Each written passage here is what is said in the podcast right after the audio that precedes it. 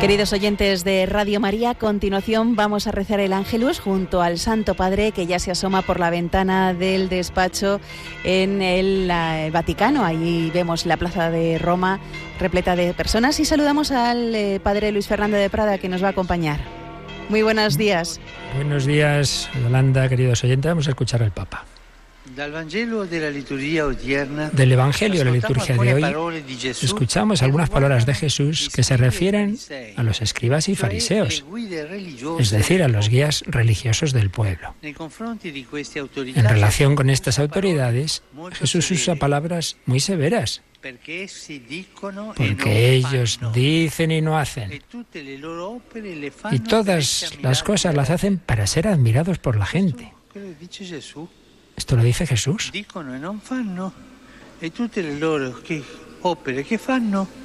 No hacen lo que dicen y lo que hacen es para que los admiren. Vamos a detenernos entonces en estos dos aspectos. La distancia entre lo que se dice y lo que se hace y el primado de lo exterior sobre lo interior.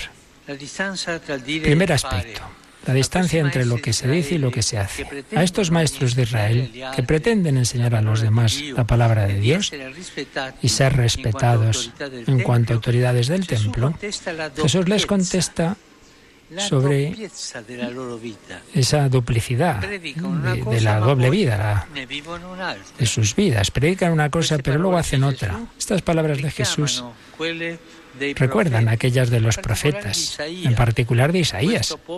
Este pueblo se acerca a mí solo con su boca y me honra con sus labios, mientras que su corazón está lejos de mí. Este es el peligro sobre el que hay que vigilar. La dupleza, la de la duplicidad del corazón que nos pone en riesgo, pone en riesgo la autenticidad de nuestro testimonio y nuestra credibilidad como personas y como cristianos. Todos nosotros experimentamos por nuestra fragilidad una cierta distancia entre lo que decimos y lo que hacemos. Pero otra cosa es tener un corazón doble, vivir con un pie o en dos zapatos sin hacer de ello un problema. Especialmente cuando somos llamados en la vida, en la sociedad o en la iglesia a desempeñar un papel de responsabilidad. Acordémonos de esto, no a la duplicidad, a la doble vida. Para un sacerdote, un operario pastoral, un político, un maestro, un, un padre, vale siempre esta regla. Lo que dices lo que predicas a los demás, empeñate, comprométete a, a vivirlo en primer lugar. Para ser maestros con autoridad, primero tenemos que ser testigos creíbles. Segundo aspecto viene como consecuencia. El primado de lo exterior sobre lo interior. En efecto, viviendo en esa duplicidad de vida, los escribas y fariseos están preocupados de tener que esconder su incoherencia para salvar su reputación exterior. En efecto, si la gente supiese qué cosa es verdaderamente sus corazones, qué cosa son sus corazones, ellos estarían avergonzados, perdiendo toda su credibilidad. Y entonces hacen obras para parecer buenos, justos, para salvar el aspecto, la cara, como se dice. El truco es muy común. Cambian la cara, cambian la vida, hacen trampa en todo, hacen truco en todo, en sus corazones. Gente trucada, que no sabe vivir la verdad. También nos pasa a nosotros. Tenemos esta tentación de la duplicidad. Hermanos y hermanas, acogiendo esta llamada de Jesús, preguntémonos, ¿Buscamos practicar lo que predicamos? ¿O bien vivimos en la duplicidad de vida? Hacemos una cosa, decimos, decimos una cosa, hacemos otra. Estamos preocupados solo de mostrarnos impecables exteriormente. O bien tomamos cuidado de nuestra vida interior en la de la sinceridad del corazón. Dirijámonos a la Santa Virgen ella que ha vivido con integridad y humildad de corazón, segundo la voluntad de Dios, nos ayude a ser testigos creíbles del Evangelio.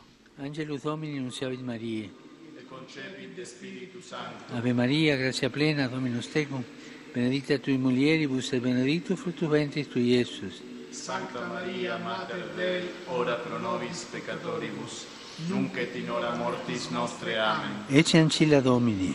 Fiat mi secundum verbum tuum. Ave Maria, gracia plena, Dominus tecum, benedicta tui mulieribus et benedictus fructus ventris tui, Iesus. Sancta Maria, Mater Dei, ora pro nobis peccatoribus, nunc et in hora mortis nostre. Amen. Il verbum caro factum est. Et habitavit in nobis. Ave Maria, gratia plena, Dominus tecum, benedicta tui mulieribus, et benedictus fructus ventris tui, Iesus. Sancta Maria, Mater Dei, ora pro nobis peccatoribus, nunc et in hora mortis nostre. Amen. Ora pro nobis, Santa Dei Genitrix. Udini efficiamur promissionibus Christi. Gratiam Tua, anque sumus Domine, mentibus nostris infunde, che angelo annunziante, Christi fili Tui, incarnazione coniovium, per passione meius et crucem, a resurrezione in gloria perducamo, per Christum Dominum nostrum. Amen. Gloria Patri et Filio et Spiritui Sancto. Sicut erat in principio et nunc et semper, et in saecula saeculorum. Amen. Pro fidelibus defuntis, requiem aeternam dona eis Domine. Et lux perpetua lucia Teis. Requiescant in pace. Amen. Sit nomen Domini benedictum. Ex hoc nunc et usque in saeculum, Aiutorium nostrum in nomine Domini. qui fecit celum et terram. Benedicat vos, omnipotens Deus, Pater et Filius et Spiritus Sanctus. Amen.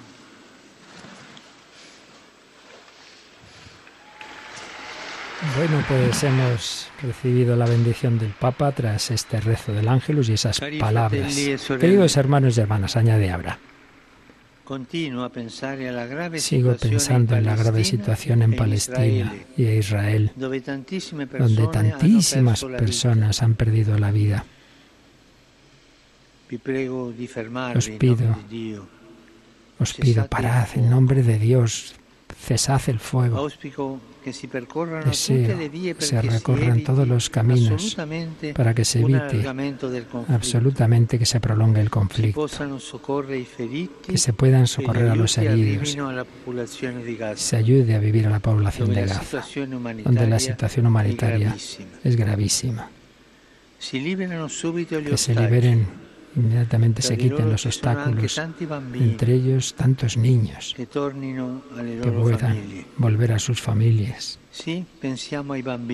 Si pensamos en los niños, todos los niños que están en esta guerra, como también en Ucrania y otros conflictos. Así se está matando su, su futuro. Oremos para que haya la fuerza de decir basta. Estoy cercano a la población del Nepal que sufre a causa de un terremoto. o también a los prófugos afganos que han encontrado refugio en Pakistán, pero que ahora no sabe dónde ir. Y pido también por las víctimas de la e tempestad que ha habido en Italia y otros países. Saludo con afecto a todos vosotros, romanos, peregrinos de varios países, particularmente saludo e a los saludos de Viene y de Valencia, gruppo Cagliari, parroquial de Cagliari, la banda La banda y el coro. no sé qué i dicho giovani italiano, saludo a los jóvenes, va diciendo distintas de localidades, catequistas de otro lugar que se ve que hay muchos, y aquellos de la parroquia de San Juan Bosco en Trieste. Saludo al comité, al comité Parar la Guerra. A todos deseo un buen domingo. Por favor, no os olvidéis de rezar por mí. Buena comida. Y arrivederci. Y adiós. Bueno, pues el, la despedida habitual del Papa, rezar por él, buena comida, buen domingo y adiós. Y por supuesto con esas peticiones relativas a tantos lugares de sufrimiento, sobre todo el que provocamos los hombres con esas guerras, esos conflictos terribles, pero también por esas circunstancias de tipo natural. Bueno, Yolanda, pues hemos una, un domingo más encomendado a la Santísima Virgen todas estas intenciones y una pequeña catequesis también sobre las lecturas del día, que no caigamos en la duplicidad de vida, lo cual nos viene muy bien a todos, ¿verdad? Pues sí, eh, nos hemos quedado con esas palabras del Papa, de, la importancia de dar testimonio, de ser coherentes, siendo testigos creíbles del Evangelio. Y vamos ahora, en la hora intermedia, a, pues, encomendar todas estas peticiones que nos ha hecho el Papa por la paz en Palestina, en Israel, en Ucrania, tantos conflictos, en Nepal, esos muertos que, que ha habido por el terremoto, que ya son más de 150 muertos, y los prófugos afganos que han encontrado refugio en Pakistán. Así que vamos a rezar por todos ellos. Estupendo. Pues decimos lo mismo que el Santo Padre, que viváis sin olvidarnos de nuestros hermanos que sufren. Un feliz domingo en el Señor y con la Virgen a la que acabamos de rezar el Ángelus. Muy buenos días.